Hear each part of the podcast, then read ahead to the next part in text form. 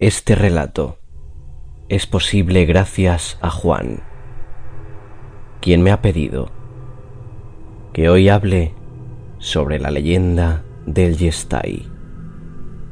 Si tú también quieres proponer un tema, entra en deneon.net barra podcast o envíame un email a cuentos cortos de terror arroba gmail.com. Muchas gracias, Juan. Este te lo dedico a ti.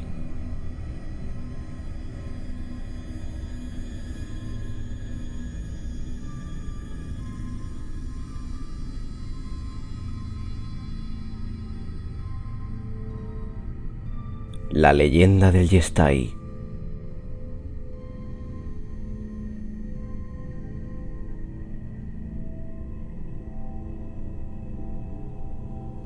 Según versiones de los pueblos chilenos indígenas, el Yestai es algo así como el protector de las vicuñas y de los guanacos.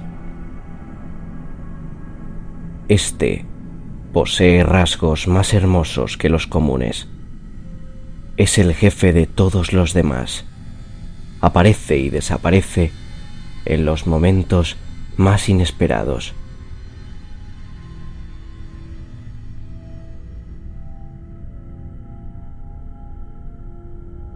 Es el encargado de proteger a todos los demás de su especie, sobre todo de los cazadores. Dicen que cuando arremete contra ellos, su cabeza tiene forma de demonio y lanza bolas de fuego por la boca. Nada es capaz de controlarlo, ni las balas, ni mucho menos la fuerza humana.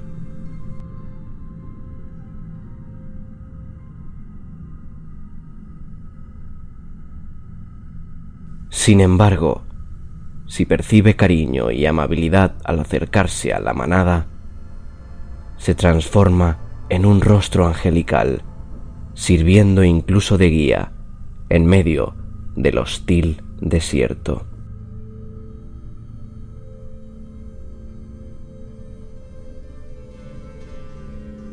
Los que quieren cazar deben pedir permiso al Yestai.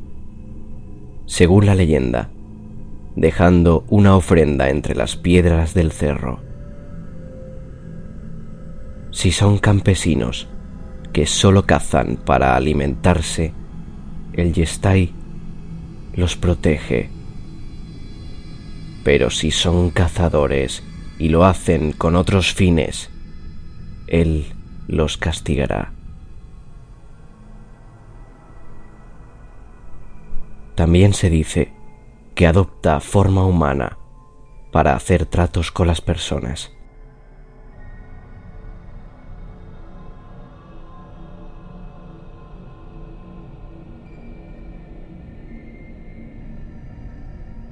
Dios tutelar de las aves y protector de los animales del cerro,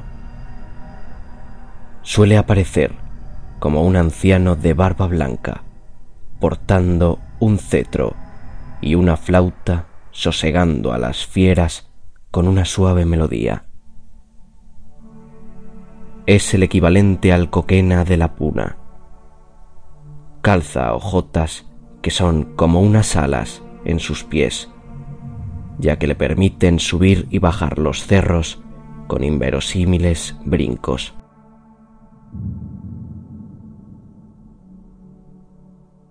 Puede tomar también la forma de un joven o de alguno de los animales a los que protege. Entonces será el animal distinto de la manada, a quien se le pide permiso para cazar, dejándole una ofrenda entre las piedras.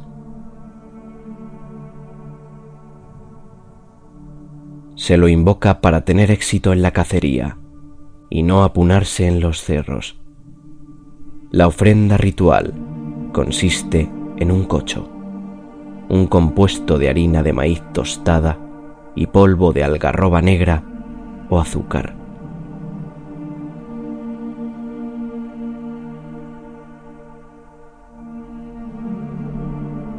Juan B. Ambrosetti nos cuenta, Malos también son los números propicios cuando se los irrita. La Pachamama y el Yestai, entidad única en su origen y duplicada más tarde por la necesidad de antromorfosear a los dioses, innata en el género humano, brindan al hombre los frutos de la tierra, pero éste ha de usarlos con mesura y según las legítimas necesidades. De lo contrario, estas divinidades hacen pagar bien caro el despilfarro.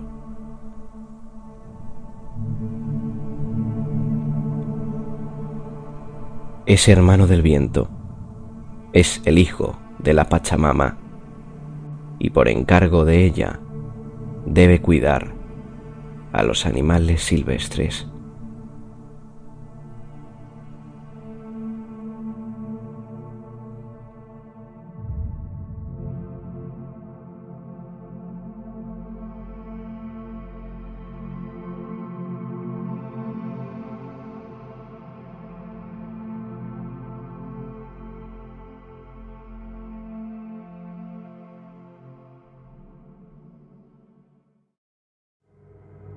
Si quieres patrocinar el podcast, contacta conmigo en cuentos cortos de terror gmail.com.